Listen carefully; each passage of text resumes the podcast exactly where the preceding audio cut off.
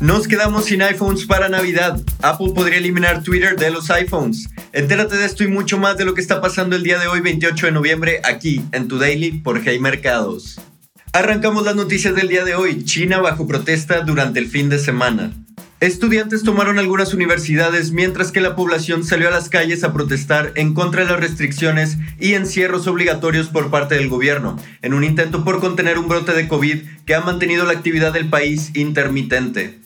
En las últimas semanas ha habido un repunte de los casos activos, lo que ha obligado a las autoridades a implementar nuevas medidas de seguridad para contener la pandemia, que van desde estímulos económicos por parte del Banco Central hasta mayores restricciones a la movilidad y a la población. Y ahora con noticias corporativas, el iPhone 14 Pro en peligro para esta Navidad. Lo platicamos el viernes. Miles de trabajadores de la planta más grande de iPhones en China, Foxconn, salieron a protestar e incluso renunciaron después de que la empresa incumpliera con diferentes acuerdos salariales, al mismo tiempo que el gobierno encrudeció las medidas de restricciones por COVID.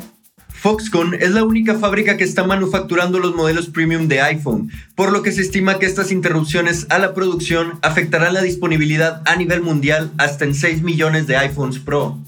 Aunque lo único que Apple ha dicho al respecto es que las ventas en épocas navideñas serán menores a lo que esperaban, su acción ya cayó 4.3% desde el miércoles pasado.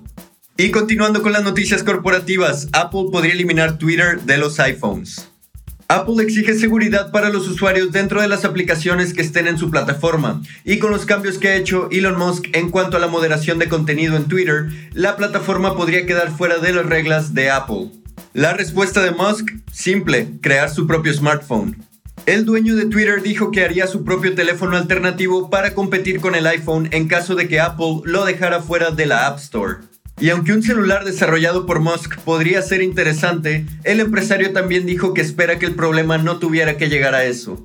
Y ahora con noticias nacionales, el déficit en la balanza comercial aumentó 2 mil millones de dólares.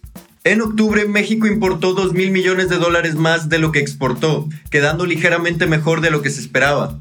Las exportaciones totales alcanzaron un nivel de 49.300 millones de dólares, pero fueron opacadas por las importaciones que llegaron a un total de 51.300 millones de dólares. Como resultado, en los primeros 10 meses del año, el déficit comercial alcanzó un nivel de 27.300 millones de dólares. Y esas fueron las noticias del día de hoy. Yo soy Roger Ramos, te veo aquí mañana en tu Daily por Hey Mercados.